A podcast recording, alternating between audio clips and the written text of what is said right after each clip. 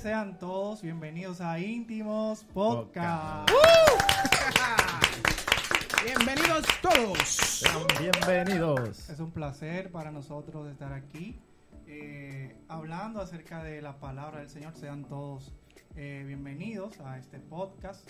Eh, el tema que vamos a trabajar hoy, que queremos compartirle hoy, pero primero, antes de empezar con nuestro tema, quiero presentarles a cada uno de los integrantes de lo que vamos a hablar eh, en este tema.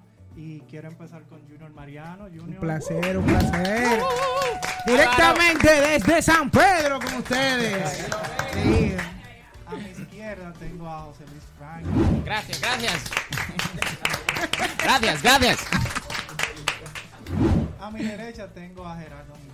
Un placer, un placer, un placer, un placer. Presenta Y en el centro tenemos el. Giancarlo. Yo iba a decir Yankee. Desde Giancarlo. Giancarlo, Giancarlo. Ey, el maestro. El maestro, El maestro. El maestro. Bien, el tema que vamos a trabajar eh, en este episodio del podcast es qué ha pasado con la Virgen, eh, cómo, cómo esto...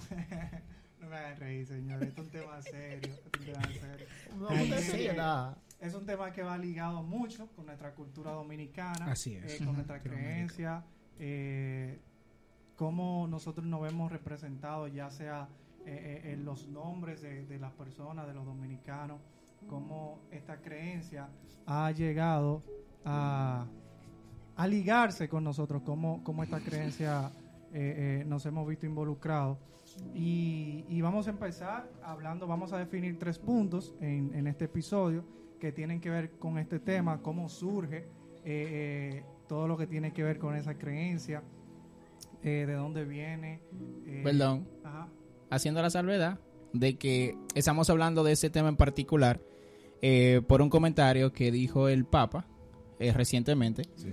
acerca de que los cristianos evangélicos somos huérfanos. Somos huérfanos. eh, porque nosotros no tenemos a María como madre o algo. Sí, ah, sí, eso fue. Algo así fue que él dijo. Somos fue el huérfanos, comentario. somos huérfanos. Estamos señores. huérfanos. Entonces, respecto a eso es que queremos conversar. eh, o sea, ver qué la Biblia realmente nos dice acerca de María, si ella realmente necesita ser venerada, eh, o simplemente es una persona que nosotros debemos de observar eh, y aprender de su ejemplo de obediencia y sumisión a la voluntad del Señor.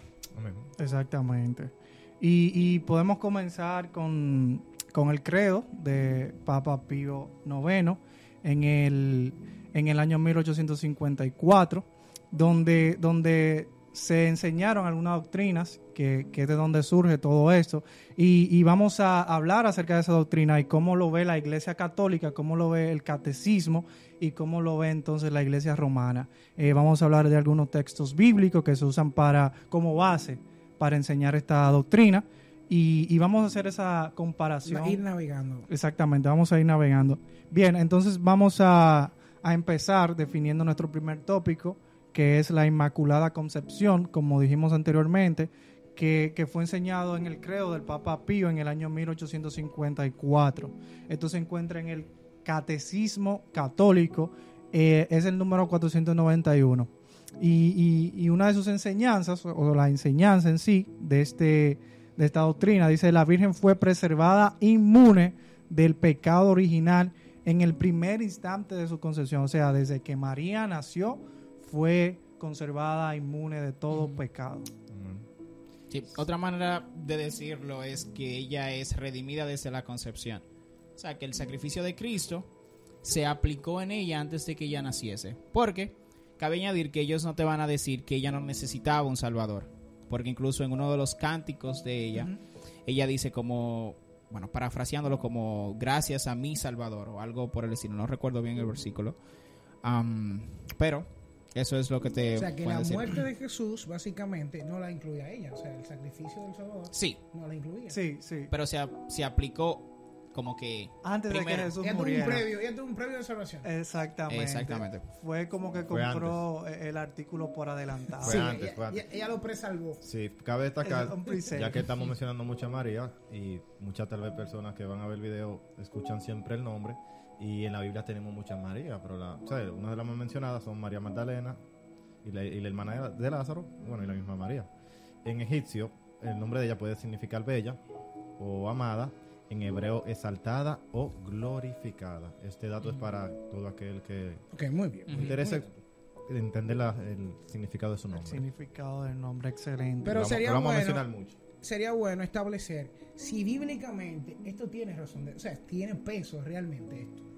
Interesante, interesante esa pregunta. Y precisamente de eso vamos a hablar, acerca de las bases, de donde sale esta doctrina de, de la Inmaculada. Concepción.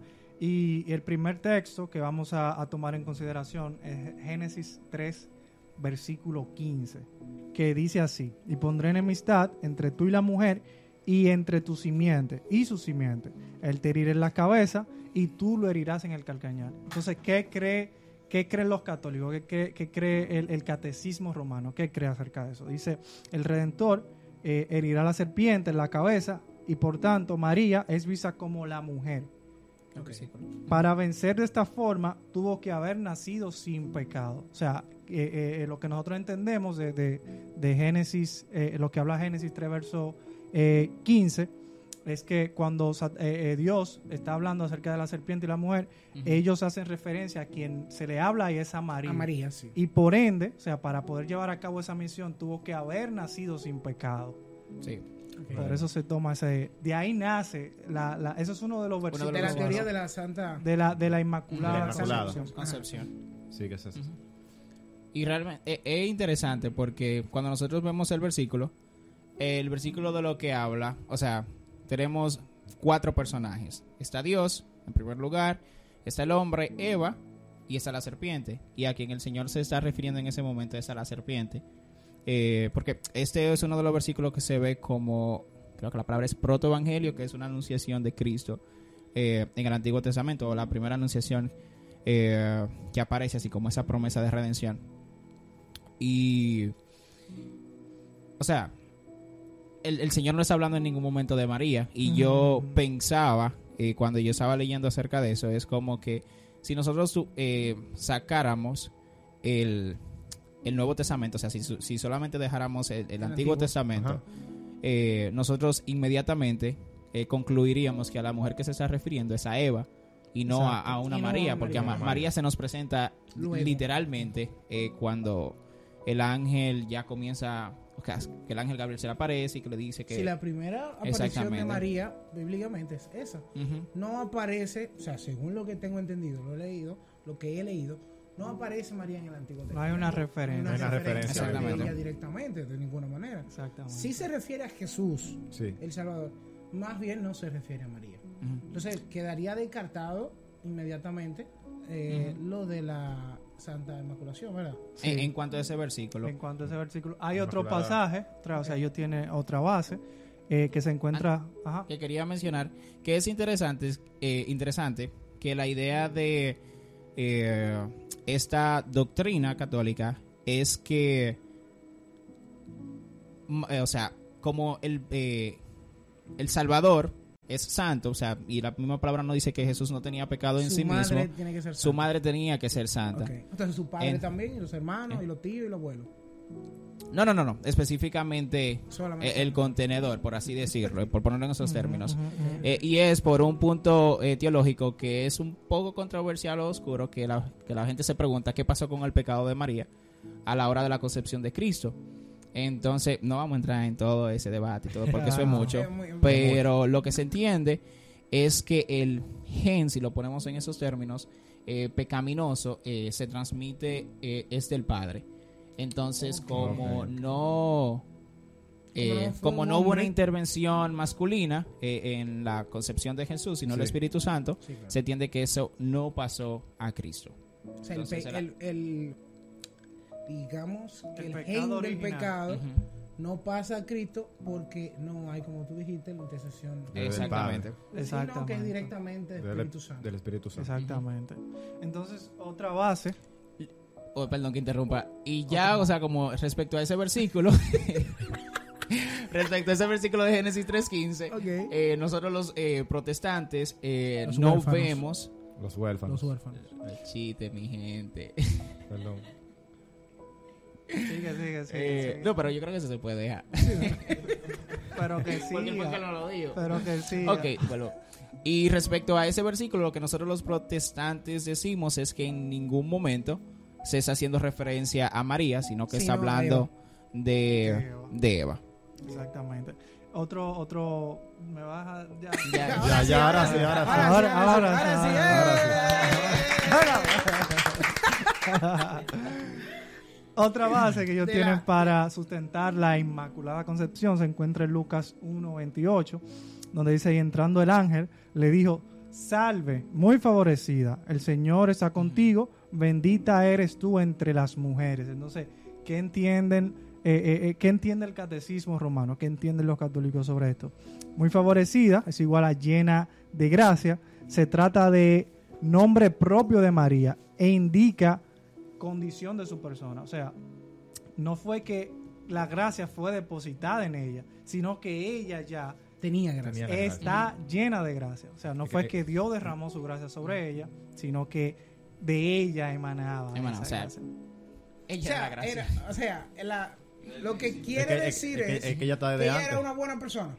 O sea, su forma de ser era, era, era Sí, buena. Yo creo que una Desde- manera de verlo, eh, perdón. Desde un eh, punto de vista se podría decir que sí. Eh, No, o sea, ella No, Sí, encontró gracia. que era mala. No, no, No, o sea, no, no, ella, no, no, no, no. ella sí tenía, o sea, ella encontró gracia, ella fue agraciada Sí. eh, para esa misión que, que se le... Otorgó. Sí, Otorgó. Pero eh, la idea de eso es como que ellos ven esa parte de- llena de gracia, que haciendo un paréntesis, eh, en la vulgata eh, hubo una mala, o sea, traducción de esa traducción. palabra. Lo- lo- o sea, en el original es más como que tú eres favorecido. Luis, dame un Exactamente. segundo. Explica lo que es la burgata. ¿Qué es la burgata? Bueno, la Vulgata es la traducción de la Septuaginta, que fue Eh. otra traducción. Español. bueno, es que yo no quiero como que Y, ok, entrarme en eso, Muy- pero Muy o sea. Tarea, la. Septuaginta es la traducción eh, que se hizo de la del Antiguo Testamento, como nosotros lo conocemos, hebreo, al griego. Entonces, la la burgata es de- del griego al español. En, en verdad no me acuerdo a qué idioma fue que se tradujo la Pero Vulgata, pero o es al latín. la Latín, Vulgata Vulgata es latín. latina. Ok, entonces, de la Entonces- vulgata sale español. Varón, no, este no es va educar, que educarnos, porque- Eso es para otro programa. Ok, Ese es otro programa. Sí. Un gancho ahí. Sí, él me quiere. pero, ¿Qué es esto? Ahora, Por tú estás hablando lindo, eh, que la vulgata la- La La vulgata, vulgata. la vulgata. Eso después lo hablamos. ahí, Tema de traducción, tema de traducción. Ok. Digamos. No, Entonces, sí. hubo una, una mala interpretación de esa, o sea, una mala traducción, porque no, o sea, ellos ven llena de gracia como un nombre propio, así como dice la, eh, la palabra que Jesús es Rey de Reyes, Señor de Señores, María es llena de gracia. Respecto a eso que eh, tú acabas de leer, ese llena de gracia eh, hace más referencia, o sea, como ellos lo entienden, como a un nombre propio de ella. Exactamente. Y cabe hacer un paréntesis eh, de que ese llena de gracia ya se ha ido cambiando en muchas Biblias porque fue una mala traducción o interpretación en la Vulgata. Que, la- o sea, la idea en el original viene a ser más como que es, ha sido favorecida. Exactamente. Entonces, eso es algo que realmente no le conviene a ellos porque alguien que es favorecido es como que, o sea, que, que le muestran favor, o sea, que recibe algo. Ok.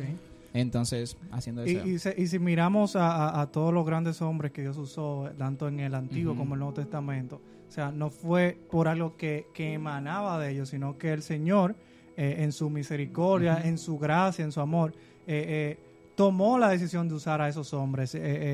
Por ejemplo, si hablamos de Moisés, cómo, cómo Dios lo llevó a guiar un pueblo, un hombre que era tartamudo, que tenía ciertas dificultades, cómo Dios llena de su gracia a Moisés y lo Para utiliza para el apóstol Pablo, que, que era un perseguidor de la iglesia, o sea, cómo Dios derrama su gracia en el apóstol Pablo y, y miren quién llegó a ser un- un- un- el apóstol de los gentiles, como, como le decimos. O sea, lo que Sí. podemos eh, decir es que María no nace siendo santa.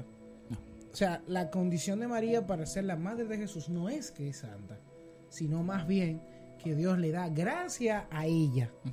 No es que ella por sí sola, porque nació siendo santa, se le dio ser madre de Jesús. Exactamente. Entonces, eso, eso es lo primero que vamos derrocando, por así decir, de esa Ujú. creencia. Ahora, esa es la creencia. Y con eso nos estamos diciendo que María no es una mujer No, eh, no, no, no, no. digna de imitar, así como nosotros podemos aprender de Pablo, de la fe de Abraham, Sí.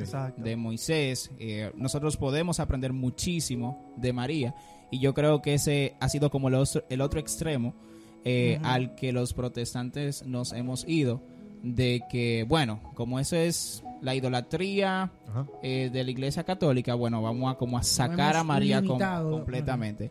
Pero María es un ejemplo de fe es un ejemplo de, de obediencia Exacto, de sumisión de que estuvo durante todo el ministerio de, de Cristo hasta el punto de cuando Y- fue crucificado eh, y estuvo ahí a- al junto de Juan cuando estaban al pie de la cruz. O sea, que queremos decir.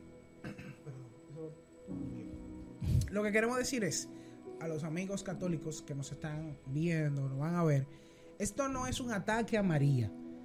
Es más bien una respuesta al por qué nosotros no creemos en ciertas cosas que ustedes creen. Exactamente. Por, por el, el enunciado, ¿verdad? Lo que se pronunció el. Papa. O sea, eso es. No es que nosotros como protestantes odiamos a María o rechazamos a María.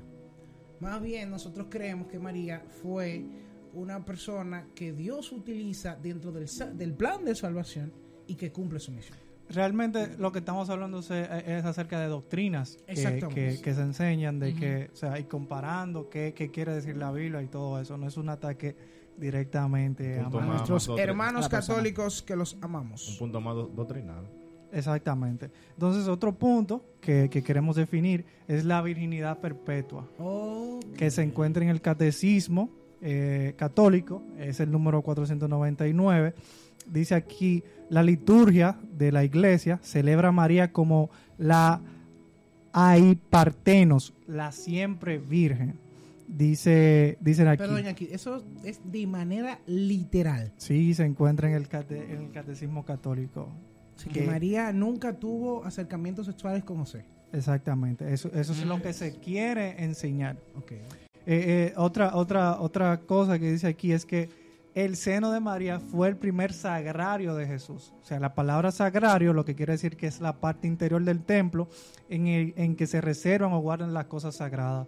Eh, eh, mi sentido común no, no fue suficiente para poder para- para- asociar. Aso- eh, el, el se- seno de, de María como el primer sagrario de Jesús. Si fuese el Windows. Eh, eh, yo se lo dejo a ustedes que son más, más dotados. Yo creo que para eso a traer el Papa. Pues. Y otro punto es que eh, eh, como Cristo fue el único del Padre, dice la Biblia que él fue el unigénito del Padre, así Jesús tenía que ser el unigénito De María. De de María. la De madre. María. De la Madre María. Entonces, ¿qué hacemos con los hermanos de Jesús? ¿Cómo, ¿Qué teoría estipulan ellos con los hermanos de Jesús? Vamos para allá, Ujú. vamos para allá. Vamos de camino. Eh, ¿no? Pero si ¿Quieres no, decir algo? no. ¿Quieres decir algo? Yo quería, pero quiero ¿por qué se me olvidó realmente? ¿Por qué se Ok. me olvidó? Eh, que, sobre los hijos quieren... No, aquí, aquí te- yo tengo la- Eh, las bases que... Que ellos ponen para los hijos de, para los hermanos. Exactamente, de Jesús. exactamente. No, ah, ya me acordé. Gracias. Uy. que estaba buscándolo. no, y que algo que a mí me pareció muy interesante Ajá. es algo que yo creo que todavía incluso a nosotros de cierta manera nos permea y es que la relación sexual no se ve como algo dado por el Señor o como algo sagrado y bueno. Entonces, esto lleva a estos grandes pensadores que eh, uno de ellos que, o el- uno de los que dijo eso, eh, es eh, San Tomás de Aquino, como se conoce, que en- en- fue un muy buen apologeta en, en otras áreas, pero en ese aspecto él pensaba eh, hacer, o sea, como esa parte de la sexualidad y todo esto. Y era eso, o sea, como que se tenía como El concepto del sexo es pecaminoso, o sea, como que se veía como que el Señor no puede estar relacionado con eso. Entonces yo creo que ahí, eh, o sea, esa vendría a ser para mí como que la raíz de donde del ellos... pensamiento Ajá, de, la, que- sa- de la infinita. De sí, la porque era como que es inconcebible María teniendo relaciones sexuales con José. Que-. Que entonces, o sea, si vamos a eso, ellos no ven como que fue una etapa de que María fue la madre de Jesús, pero ella tenía una vida. Exactamente, exactamente. y, y, o sea, lo, lo que dice, vamos, vamos a ir a la Biblia porque Perfecto, perfecto. eh, eh, vamos a encontrar eh, eh, datos eh, eh, bien interesantes acerca de eso. Lucas 1.34 dice, entonces María dijo al ángel, ¿cómo será esto? puesto que soy virgen. Eh, según lo que cree el catolicismo, ella informa aquí que tomó la determinación por iluminación divina de permanecer virgen. O sea, según lo que ellos enseñan, fue que María en, en ese momento, dice, puesto que soy virgen, fue que ella tomó ahí la determinación, ya eh, eh, yo voy a ser virgen perpetuamente. Ok. Ok. Entonces, ese voto, según lo que nosotros creemos, contradice con su compromiso con José, lo que habla Mateo 1.18, y Mateo 1.25 parece indicar que José y María tuvieron intimidad. ¿Qué dice? ¿Puedes buscar el Eh, sí, lo podemos buscar el texto. Mateo. Mateo 1.25. Yo lo tengo aquí. Ok. Ok. Ese dice, y la conservó virgen, eh, o sea, José, hasta que dio a luz un hijo y le puso por nombre Jesús. Entonces, ese hasta. Marca un tiempo final. exactamente, como que, bueno, no la voy a tocar, hasta. Pero, o sea, y el asunto está que, bueno, claro, o sea, José también es digno de admirar. Sí, o sí. sea, sí. José es digno de admirar porque cualquier otro hombre se hubiera asustado. O sea, ese cuento. No, no, él se asustó. Él se asustó, perdón. Él se había abandonado en la palabra. Hubiera salido Porque, corriendo. Oye, eso nunca había pasado en la historia. Hasta el momento los registros, lo que sé, ellos, nosotros entendemos como Biblia, lo que ellos tenían en ese momento, no registraba eso en el antiguo. No. Entonces, Nada. tú venir a decirle a un hombre, estoy embarazada, ¿de quién? Del Espíritu Santo. Y so- Oye. sobre todo la carga social que La, iba la a carga llevar social de- en la de- época que se estaba de, viviendo. de- de- de- o sea, de cuán Sí, porque eh, ellos no estaban casados. Exactamente. O sea, de, de cuán eh, eh, eh, radical era la, la cultura judía en ese entonces de, de- de en cuanto al matrimonio, Sí. de que, o sea, ustedes aún no se han casado, ¿cómo es que ella está embarazada? Y él estar dispuesto a, a cargar con todo eso.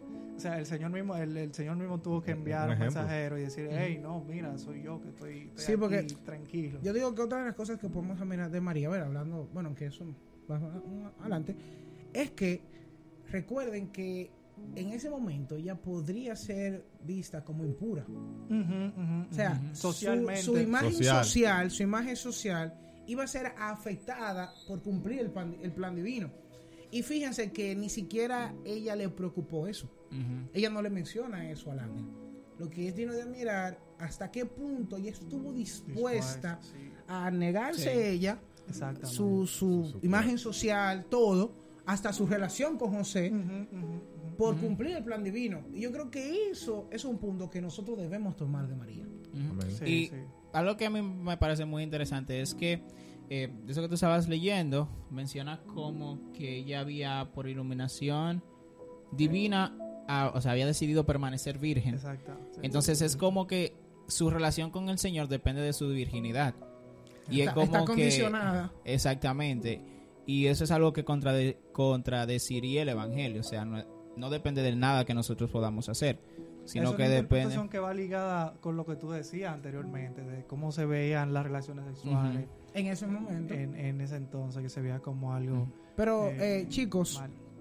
No me ¿dónde- terminaron. Ah, no me dejaron terminar. Excúsame, excúsame. Eh, termina. No, pero la idea, era, o sea, lo que yo iba a terminar de decir era que, o sea, no depende de lo que nosotros podamos hacer, sino por el sacrificio de. Cristo. Claro, para- Exacto, exacto. O sea, de- o sea no, no había una condición de ella para que Cristo siguiera. Para que la gracia de Dios estuviera en ella. Ella no podría hacer nada, sino que Dios, igual que nosotros. Excelente. O sea, nosotros no tenemos una condición de que mis obras son las que determinan si Dios está conmigo o no, o cuánta Sí, gracia. ¿Me entiendes? Entonces, Sí, sí. eso es importante. Pero chicos, lo importante aquí yo creo de este tema es definir, vuelvo y digo, los de los hermanos. O sea, Vamos eh, para allá, vamos para allá. estamos, porque Vamos estoy para como allá. que... Va en camino. Yo creo que aquí, hay, es que ahí se destruye completamente esa teoría. camino. Porque si no fue del modo biológico que todos conocemos, como se hacen los niños, ah, que conocemos todos, los que están casados. Atención. YouTube Kid.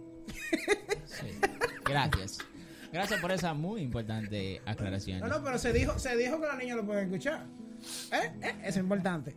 Pero si no fue de ese modo biológico, ¿cómo María tuvo más hijos? ¿Cómo la Iglesia Católica eh, dice No, no, esa es que- teoría? es que no es que ya no tuvo. más fue lo Jesús. que Va- vamos a, vamos lo a ver dice. esa base. Ok. Sí, sí. ¿Vamos ¿Qué para base? allá o hay otra cosa? No, no, vamos, Vamos vamos para para allá. Eh, eh, vamos a ver qué base ellos tienen, o sea, cómo, cómo ellos interpretan ese pasaje. Dice en Juan 19, verso 26, y cuando Jesús vio a su madre y al discípulo a quien él amaba, que estaba allí cerca, dijo a su madre, mujer, he ahí tu hijo. Después dijo a- al discípulo, he ahí tu madre. Y desde aquella hora el discípulo la recibió en su propia casa. Ellos afirman, ellos interpretan, de haber tenido otros hijos, María, Ajá. Jesús la hubiese encargado a ellos. O sea, como solamente Jesús menciona a Juan, pero Juan ni siquiera era hijo de María. Su sobrino. No, no era ni siquiera No. hijo de María. No. Ni sobrino Ese Juan no era familia. Ah, ese es Juan. Oh, ya, Ese es ya. el discípulo amado. Entonces, o sea, Perdón, pero. de ahí ellos parten de que, o sea, como, como Jesús nada más solamente se lo dijo a, a Juan, entonces ellos dicen, pero ven acá, eh, ¿y dónde están los otros hermanos? Entonces lo que nosotros entendemos, que vamos para donde tú mencionabas de los hermanos, eh, dice Juan 7.5, que indica que habían hermanos que no habían creído en Jesús, eh, sino que Ujú. creyeron en él después de la resurrección. Santiago, el que escribe la, la carta de Santiago, menciona que era medio hermano de Jesús. O sea, Que su nombre era Jacobo. Jacobo, que, que o sea, medio hermano es lo que viene siendo hermanastro. También Judas se dice que también era medio O sea, hermano. podrían ser. El Iscariote. hijos de- bueno, medio hermano, claro, No, porque medio- Jesús no era hijo de José. Exactamente, No, exacto, hermano- de hermano. María. eran hermanos de madre, por así decirlo. No Sí, no exacto, de no madre, de padre, no de padre, exacto. Exactamente. Entonces esa referencia eh, a esos versículos la encontramos, dijimos Juan 7, verso 5, y Mateo 12, 46 y 13, 55, que cuando dice Aquí que... tengo ajá, el 55. ok. eh, ¿Lo puede leer? Eh, sí, claro, claro, claro. Mateo 355, ¿no? No, yo lo tengo aquí. Ah, tú lo tienes. O sea, es que lo tenía. 13.55. 13, es que lo No tenía lo en una tenía, señores, no lo tenía. No, no, no, lo tenía en una página, mira. Tenía en una página. Dice, eh, ¿no es este el hijo del carpintero? ¿No se llama su madre María y sus hermanos Jacobo, José y Simón y Judas? O sea, Interesantísimo. Entonces, ¿qué hacemos con este versículo? No, la- lo que ellos dicen ahí es que esos eran primos. Pero la Biblia dice hermanos. Son hermanos, sí. Y la palabra en el original para primos y hermanos, no me acuerdo cómo se pronuncian. Pero Totalmente diferente. una, sí, son dos, o sea, la que es para primo es primo. producción, pon ahí primo en el original y Primo. hermano. en- Entonces, pero mira, si Eh, nos vamos al 56, sigue dando datos de que Jesús sí tuvo hermanos. Porque dice, ¿no están todas sus hermanas con nosotros? O sea, lo que da a entender de que también, aparte de hermanos eh, masculinos, Tuvo hermanas. Tuvo hermanas. ¿Y de dónde pues este saca todas estas cosas? Sí. Entonces, queda también desenroscada esta teoría la María sin pecado. la María, no, eh, sin pecado y ahora que no es perpetuamente virgen tampoco. Exactamente. Entonces, ¿cuál sería la, otra arista? Es que pero- an- Antes de Eh, eh, la palabra, por ejemplo, hermano, dice por acá que tanto, por ejemplo, en hebreo y en arameo, el lenguaje de Jesús y sus discípulos ultiñan a la misma palabra para designar a hermanos, por ejemplo, a primos y, y a miembros de- del mismo clan.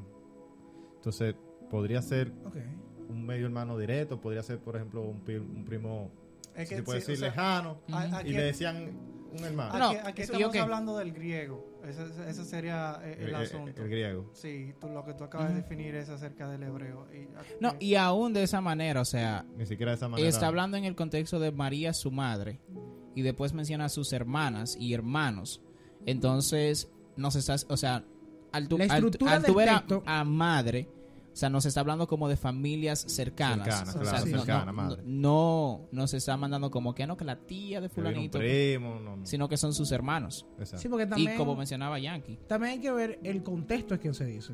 O sea, yo no puedo tomar una palabra sin saber el contexto que hay detrás. Mira, si nosotros lo vemos de nuevo, el versículo dice, este no es el hijo del carpintero, padre. Padre. que es una pregunta. No, es, no se llama su madre María. O sea, ahí hay un núcleo familiar. Padre, madre. Exacto, el, el- el- Ah, bueno, ya eso nosotros lo, lo entendemos.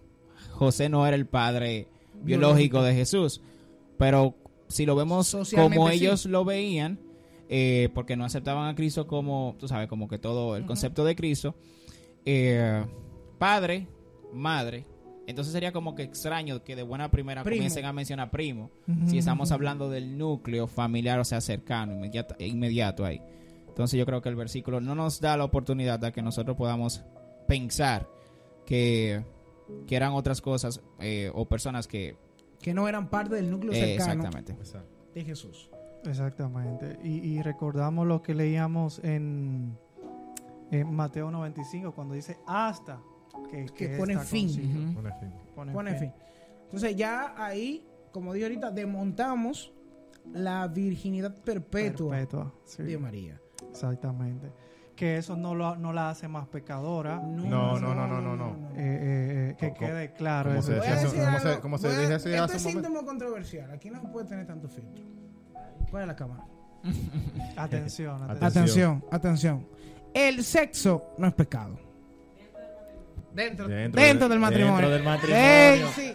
Para que no se pongan a inventar después y le manden este corte al Hace pastor. un corte. Sí, ahorita Pastor, le mandan mire. el corte al pastor. Pero, o sea, la, la, la obra que hizo María, o sea, dentro del plan de salvación, no la quita por haber tenido No. relaciones sexuales con su esposo. Claro que no, claro que no. Que ya se casó después, pecadores. Bien, muy bien.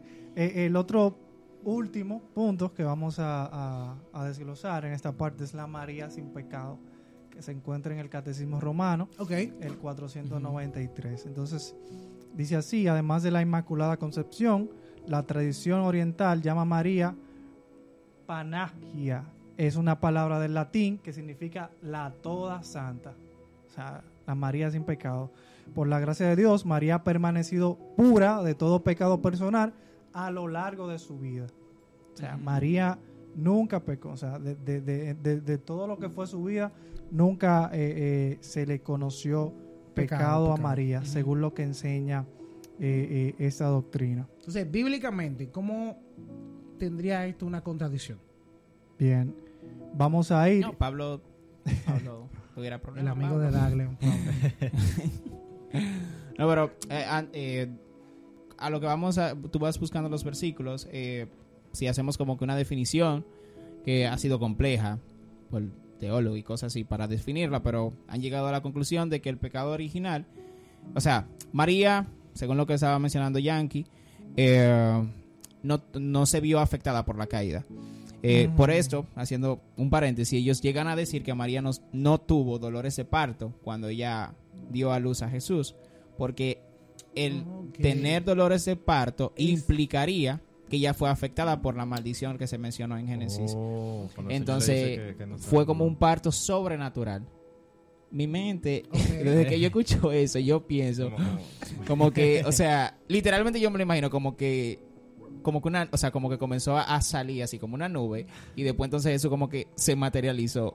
Perdón, o sea, eso es mi mente, eso es lo que, como Él lo que yo me imagino. Él sale del vientre, sí. Pero sabemos que no, o sea, María eh, estuvo afectada por la eh, por El la modo- caída. El modo normal como una embarazo. madre Ujú. humana. Ella- pero, o sea, esa parte del- del nacimiento, pero lo que quería mencionar es que María estuvo afectada por la caída.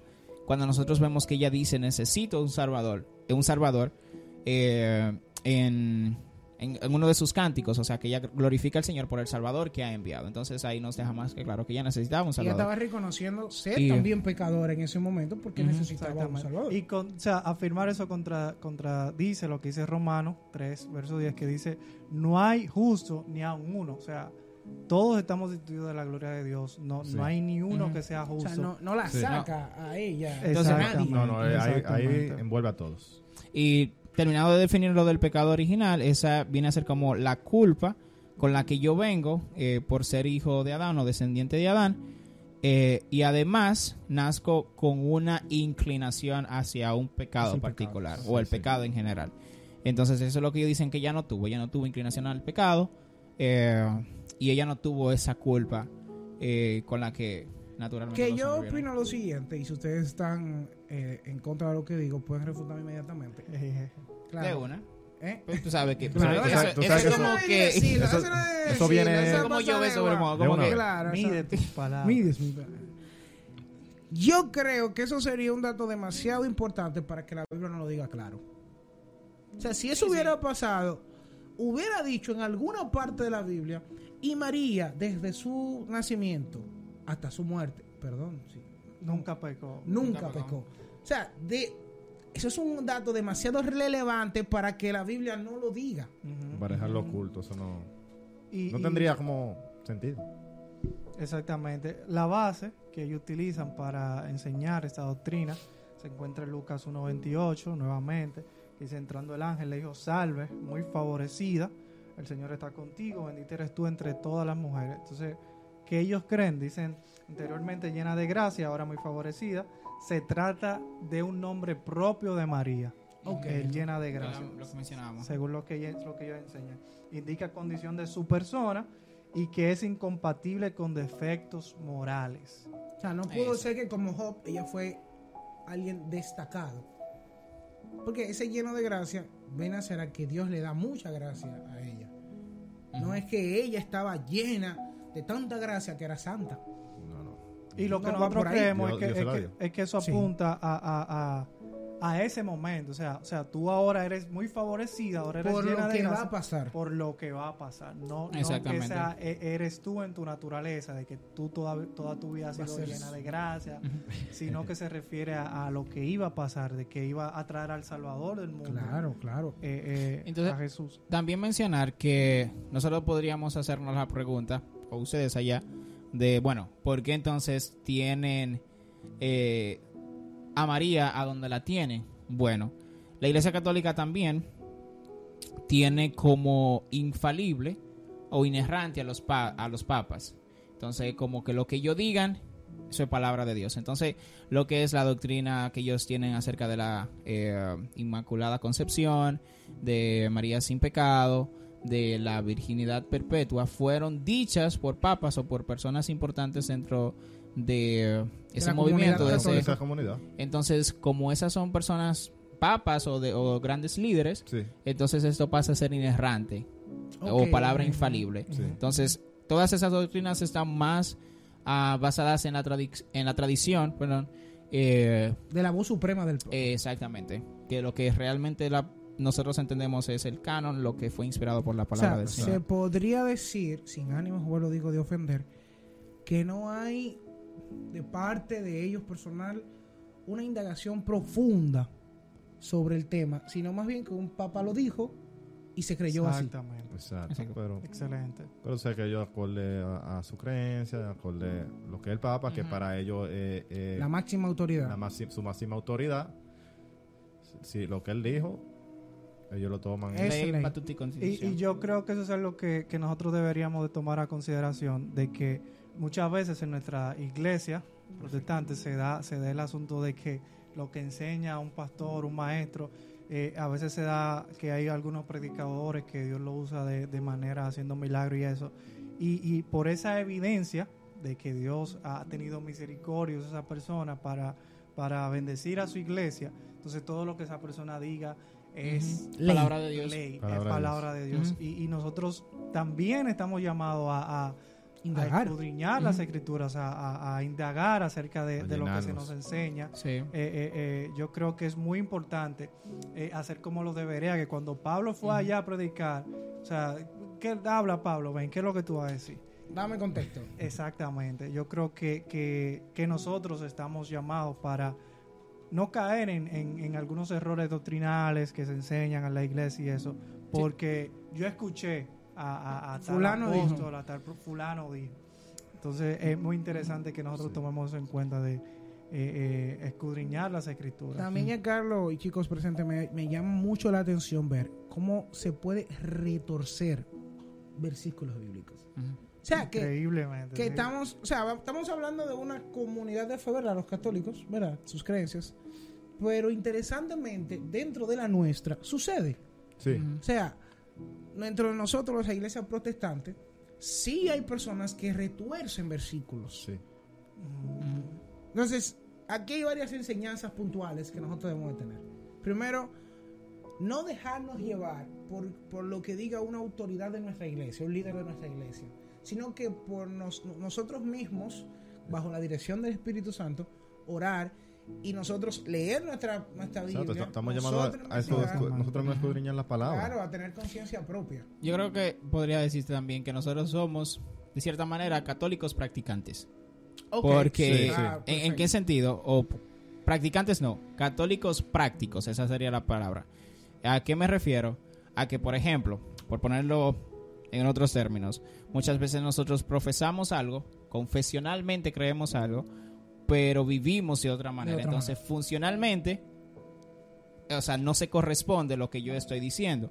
Entonces, muchas veces nosotros no, vamos a atacar a los católicos, no atacarlo a los pero cuando nosotros asumimos cosas que no tienen ningún tipo de coherencia bíblica, eh, no estamos lejos. Estamos, O sea, estamos en la misma silla, pero con un tema diferente. Sí, claro. Estamos sentados. Incluso Y- pasa también con el tema de María, con el tema de la idolatría, que nos, hay muchos que dicen son idólatras. La idolatría, idolatría. Sin embargo, nosotros tenemos cosas que idolatramos o personas que idolatramos. Entonces, caer en el error de ir con la pistola puesta de lo católico y pa, pa, pa, pa, y no hacer una introspección para nosotros mismos de las cosas que estamos haciendo Sí. mal, también está mal. Entonces, yo creo que el mensaje es claro aquí. Primero, nosotros no atacamos a María. Entendemos que María fue un recipiente divino, una vasija divina que Dios utilizó dentro del plan de salvación. Es una persona que nosotros debemos ver su actitud, ¿verdad? A y, servir aprender, a y Dios, aprender sobre ella. aprender su- de su actitud ante su misión, Exactamente. ante lo que Dios le puso, que no le importó ni siquiera su reputación, no le importó su relación con su con quien iba a ser su esposo, si dijo si Dios mandó, entonces incluso hizo preguntas de interés, como cómo va a pasar esto si yo soy virgen. No dijo cómo me verá la gente. Eso es muy importante. Entonces, eso es lo primero dejar claro. Nosotros los protestantes no estamos en contra de María. Al contrario, entendemos que es una mujer que nosotros debemos observar y aprender de ella. Amén. Perfecto. Eh, yo creo que esto ha sido todo. No olviden suscribirse a nuestras redes sociales, tanto en Facebook como Instagram y YouTube. Ahí nos pueden encontrar como íntimos podcast. Bendiciones. Bendiciones. Ay. Gracias por estar con nosotros el día de hoy. Gracias a ti hemos pasado un momento agradable y edificante y de eso se trata. Si te gustó el episodio de hoy, bueno, ya sabes qué hacer. Suscríbete a nuestra página de YouTube. También síguenos en nuestra cuenta de Instagram y dale me gusta en nuestra página de Facebook. Así que ya sabes. Te esperamos en el próximo episodio.